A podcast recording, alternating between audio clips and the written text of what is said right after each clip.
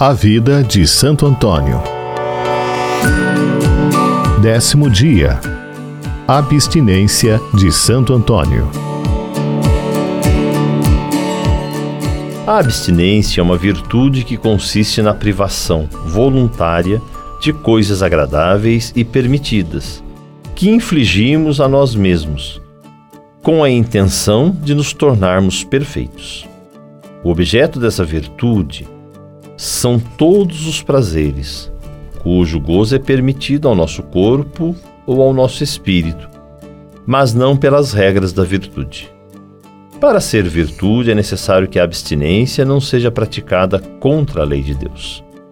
Por isso não é justo quando contradiz às vistas da natureza, ou não é dirigida pela prudência, porque desta forma abate as forças e abrevia os dias da existência. Fim contrário à natureza, cujas produções são destinadas ao uso, mas não ao abuso.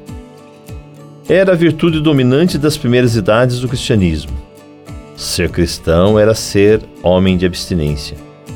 Com ela subjugavam os cristãos suas paixões e adquiriam impérios sobre o coração.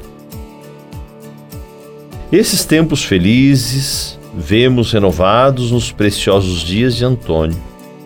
Todos os que o viam admiravam nele um homem mortificado e abstinente. Seu semblante pálido, mas sereno, era um anúncio feliz de sua abstinência rara. Com os olhos na imagem de Deus crucificado, amoldou as suas ações por este grande exemplo os próprios inimigos que o tentavam para corromper-lhe os votos admiravam nele a constante prática dessa virtude austera. A abstinência por inclinação e por escolha, embora tivesse nascido longos anos depois de tantos eremitas que, por sua abstinência, faziam florescer o deserto como campo de lírios, não apareceu menos brilhante nem menos abstinente nas cortes tumultuosas, na solidão ou no retiro. Refreava sempre sem cessar os apetites desordenados e governava como lhe parecia todas as paixões. E eu, miserável, tão dado à gula, não serei abstinente pelo amor de Deus? Exemplo de Santo Antônio numa sexta-feira, depois de ter Santo Antônio pregado em uma grande missão, um herege convidou-o a jantar em sua casa. O santo, talvez, obrigado pela necessidade, aceitou.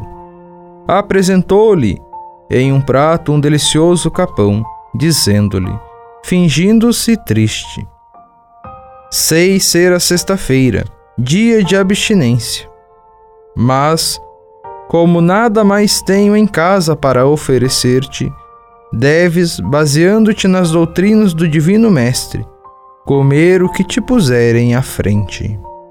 Conhecendo a malícia do herege, o santo benzeu o capão, que logo se transformou num mimoso peixe, do qual comeu muito à vontade, quanto quis não notando a mudança e julgando tê-lo feito cair no embuste, apanhou o que sobrara, os ossos, e procurou o bispo para acusar o santo de transgredir o preceito. Grande, entretanto, foi seu pasmo quando, descobrindo o prato, só viu nele espinhas de peixe. Arrependido, procurou o santo confessou-lhe seu pecado e, convencido da santidade de suas doutrinas, entrou no Grêmio da Igreja. Máxima de Santo Antônio.